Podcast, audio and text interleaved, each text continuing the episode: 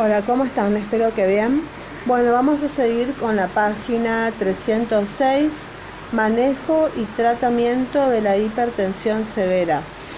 Cuando la TA alcanza los valores de 160 de sistólica y 100 de diastólica eh, o más, aparece la proteinuria, signos clínicos de agravamiento o signos de sufrimiento fetal y se debe internar inmediatamente a la embarazada y comenzar el tratamiento.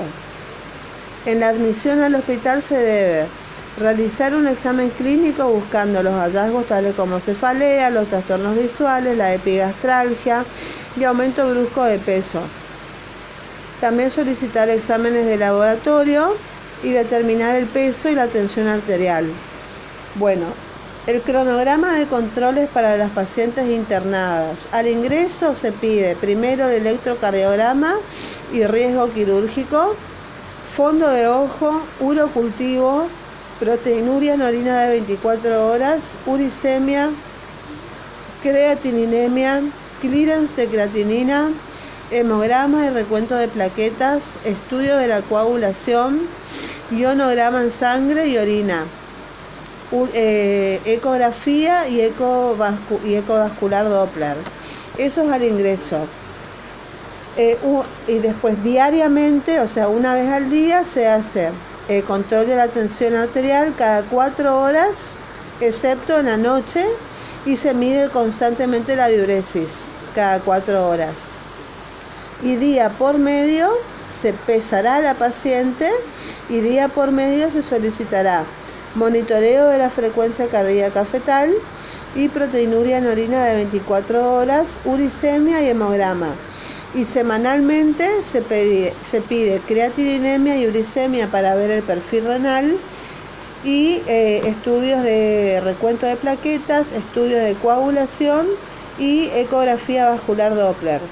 Cada 15 días se pide ecografía para evaluar la biometría fetal y la cantidad de líquido amniótico y el grado de madurez placentaria y un test de valoración de la madurez pulmonar fetal si fueran necesarios. Bueno, las medidas generales es reducir la actividad física, pero no es necesario el reposo absoluto. No debe haber restricción de líquidos. La dieta debe ser normoproteica, normocalórica, sin restricción de sodio. No es aconsejado indicar sedantes ni tranquilizantes. La terminación del embarazo es la cura de la preeclampsia. El objetivo fundamental es prevenir las convulsiones, la hemorragia intracraniana y otros daños maternos y lograr un niño sano.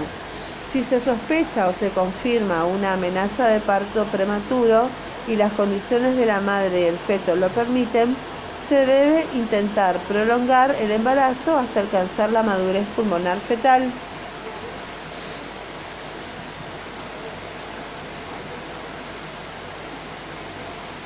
Muy bien. La preeclampsia severa y la eclampsia demandan antihipertensivos, anticonvulsivantes y adelantamiento del parto. Entonces indicará algunas de las siguientes drogas antihipertensivas que pueden ser atenolol, alfa-metildopa o amlodipina. Las drogas con contraindicación absoluta durante el embarazo son los IECA, o sea, los, inhibidores de la enzima convertidora de angiotensina que fueron asociados a graves eh, malformaciones eh, fetales, restricción del crecimiento, eh, hipotensión neonatal prolongada y muerte perinatal, por lo que deben ser usadas únicamente en la hipertensión postparto persistente en alapril por vía oral, por ejemplo. Los anticonvulsivantes, el sulfato de magnesio es la droga de elección para prevenir las convulsiones en mujeres con preeclampsia. No trata la hipertensión porque es solo un anticonvulsivante que trata y previene las convulsiones y que actúa sobre la corteza cerebral tiene efectos sobre la inhibición presináptica mioneural y es un vasodilatador periférico. Su administración es por vía intravenosa o intramuscular La dosis de carga o ataque por vía intravenosa es de 4 a 6 gramos diluido en 100 mililitros de dextrosa del 5% administrado en 15 a 20 minutos. A continuación, la dosis de mantenimiento por infusión intravenosa comienza con 2, en 2 gramos por hora diluida en 100 mililitros de solución fisiológica. Hay que efectuar un estricto control de la eventual disminución del reflejo patelar, de la diuresis para que no haya oliguria, controlar de la oliguria y del ritmo respiratorio que sería bradipnea y cardíaco materno y fetal. El tratamiento con sulfato de magnesio debe continuar por lo menos 24 horas luego de haber desaparecido los síntomas de agravamiento o hasta que la indicación que motivó su utilización haya cesado como una crisis hipertensiva o retirado 24 horas después del parto.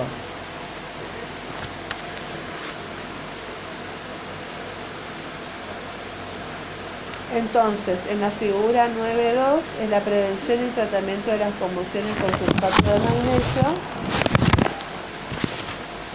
De la dosis inicial de ataque de sulfato de magnesio de 4 a 6 gramos en 10 mililitros de dextrosa al 5% por vía intravenosa en 15 a 20 minutos. En preeclampsia severa, en síndrome de HELP y eclampsia y la dosis de mantenimiento es una infusión intravenosa 1 a 3 gramos por hora en 100 mililitros de dextrosa y ajustar según la magnesemia cada 4 o 6 horas y o los signos clínicos.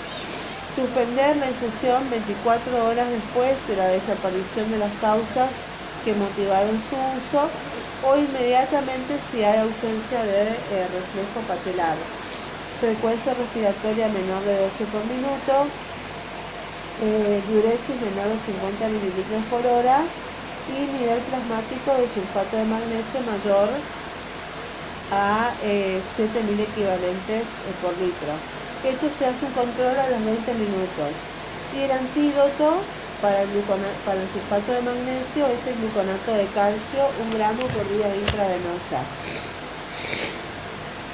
En, los casos de cesárea electiva, la droga se debe administrar dos horas antes del procedimiento y debe continuar durante la cirugía. Cuando una paciente presenta signos y o síntomas de toxicidad por magnesio, se debe interrumpir inmediatamente su administración, administrar un gramo de gluconato de calcio por vía intravenosa mantener una vía aérea libre y administrar oxígeno, efectuar un electrocardiograma por la probabilidad de arritmias y administrar diuréticos. Por lo tanto, la droga de elección es el sulfato de magnesio y solo se debe recurrir al diazepam para prevenir o tratar las convulsiones en caso de que por algún motivo excepcional no se cuente con sulfato de magnesio en el hospital. Seguimiento. Si la presión arterial continúa en ascenso a pesar de las medidas terapéuticas impuestas y o se agregan síntomas clínicos como cefalea, disturbios visuales y irritabilidad, se deben seguir las normas para el tratamiento de emergencia hipertensiva. Para la interrupción del embarazo se deben seguir las siguientes pautas. Antes de la interrupción, control del crecimiento fetal, de la edad gestacional, de la madurez pulmonar y de la vitalidad fetal. El diagnóstico de madurez pulmonar del feto debe asegurarse antes de la interrupción del embarazo. Para ello pueden utilizarse tanto las pruebas de laboratorio como el grado de madurez placentaria observado en la ecografía. Las indicaciones para la interrupción del embarazo. En los cuadros severos, sea por compromiso materno o fetal, las indicaciones para interrupción son que tenga un síndrome hipertensivo incontrolable, que haya signos de sufrimiento fetal, que veamos una restricción del crecimiento fetal grave y eclampsia. No se interrumpirá la gestación sistemáticamente ante una emergencia hipertensiva o una eclampsia. Estos cuadros están indicando una gran severidad del síndrome preeclámpico y en un tiempo perentorio el embarazo deberá ser interrumpido, pero previamente es necesario medicar a la madre, equilibrarla desde el punto de vista hemodinámico y, e hidroelectrolítico y valorar la salud y la maduración fetal. Además se deben garantizar las mejores condiciones de recepción neonatal y atención materna antes de proceder a la interrupción. Con respecto a la vía de parto, dependerá de la severidad del cuadro hipertensivo, la situación obstétrica y del grado de sufrimiento fetal y o restricción del crecimiento. En los casos de hipertensión leve o moderada no existe ninguna contraindicación para la inducción y para el parto vaginal. En caso de elegir la vía vaginal, se debe efectuar monitoreo fetal intraparto y ante la menor dificultad en el avance del trabajo de parto y o signos de sufrimiento fetal, se debe optar por la cesárea. Con respecto a la anestesia, se prefiere anestesia general para las hipertensiones severas y las eclampsias. En cambio, la hipertensión leve o moderada puede utilizarse el bloqueo peridural, evitando las hipotensiones bruscas y administrando las dosis en forma fraccionada por medio de un catéter. El bloqueo peridural está contraindicado cuando hay trombocitopenia y coagulopatías. Durante el puerperio, la cura no es inmediata y se debe continuar con un control estricto de la presión arterial, del ingreso de fluidos y de la diuresis. En el puerperio se introduce la movilización de los líquidos del espacio extravascular hacia el intravascular y como consecuencia de esto aumenta el riesgo de edema de pulmón y aumento de la presión arterial. Se puede usar hidralacina intravenosa eh, también se puede usar la betalol oral y los diuréticos. Se debe mantener el tratamiento antihipertensivo mientras la TA sistólica sea mayor o igual a 155 y la diastólica igual o mayor a 105. Así se debe mantener el tratamiento. Y suspender la medicación 48 horas después de haber logrado los niveles de, tensión arterial eh, deseados. Se sugiere que toda mujer que haya desarrollado una preeclampsia o eclampsia debe ser rigurosamente evaluada en el mes postparto y aconsejada sobre sus futuros embarazos por el riesgo aumentado de repetir el trastorno hipertensivo y los riesgos potenciales de enfermedades cardiovasculares de por vida. Tratamiento de la eclampsia. Hay que asegurar la permeabilidad de la vía aérea evitar la mordedura de la lengua, aspirar la faringe, administrar oxígeno, extraer sangre para estudio de laboratorio y muestras de orina.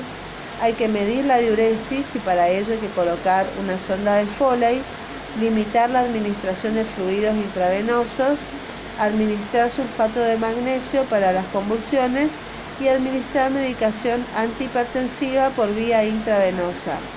El control de las convulsiones se hace con un bolo lento endovenoso de sulfato de magnesio en 10 centímetros cúbicos de solución destrozada al 5% y continuar con una infusión de 24 gramos de sulfato de magnesio en 500 centímetros cúbicos de solución de dextrosa 7 a 14 gotas por minuto. Si las convulsiones se repiten en el término de dos horas, se puede repetir un bolo intravenoso diluido en la dosis antes referida.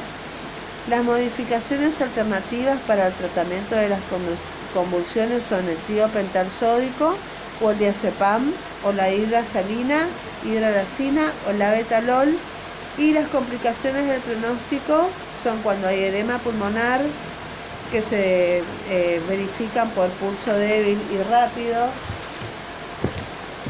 estertores pulmonares, caídas de la presión arterial eh, y cuando hay coma prolongado, cuando hay signos de foco y hemorragia cerebral o cuando detectamos una insuficiencia renal que eh, se detecta por disminución del gasto urinario, que son menos de 100 mililitros en 4 horas, hay insuficiencia renal. La emergencia hipertensiva es el aumento brusco de las cifras tensionales acompañadas de sintomatología clínica como cefalea intensa, escotomas, visión borrosa, fotopsias, acúfenos, reflejos osteotendinosos aumentados y epigastralgia. Y habitualmente sucede en una hipertensión previa a la gestación.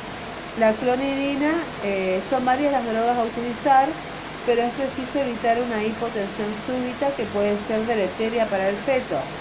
La clonidina es un alfa simpático mimético. Las vías de administración es oral, intramuscular e intravenoso. La nifedipina también se usa y tiene acción de bloqueante de los canales de calcio. Se administra por vía oral o sublingual. Y una emergencia hipertensiva y o la eclampsia son los cuadros clínicos más graves del síndrome de hipertensión gestacional y el diagnóstico y las medidas oportunas ayudan en parte a evitar su impacto más grave que es la muerte materna. La prevención. Los cuidados preconcepcionales y el control prenatal precoz, periódico y completo ayudan a remover y controlar algunos factores de riesgo.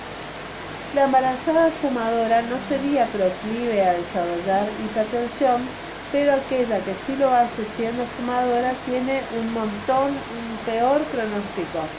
Las madres con nivel socioeconómico bajo y educación deficitaria, menos de 6 años de estudio, registra mayor incidencia de esta enfermedad y constituyen un grupo de riesgo.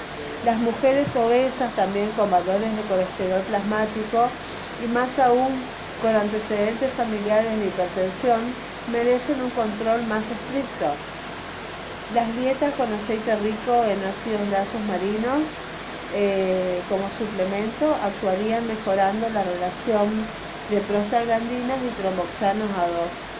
La suplementación de la dieta con calcio en comunidades con baja ingesta podría provocar una reducción modesta de la hipertensión en mujeres con alto riesgo de hipertensión gestacional, pero se requiere de más investigaciones para determinar la dosis óptima.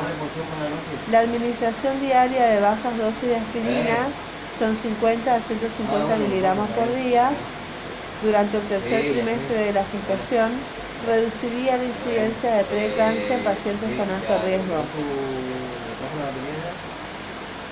Chappell eh, realizó el primer estudio con antioxidantes, que son las vitaminas C y E, y encontró que la terapia con antioxidantes redujo significativamente la incidencia de preeclampsia por el mecanismo de reducción de la activación de células endoteliales. La predicción hasta el momento no existe una prueba de tamizaje, screening confiable y económica predictora de la preeclampsia. Bueno, y esto es todo con eh, enfermedades eh, hipertensivas del embarazo. Muchísimas gracias, que tengan un excelente día, bye bye.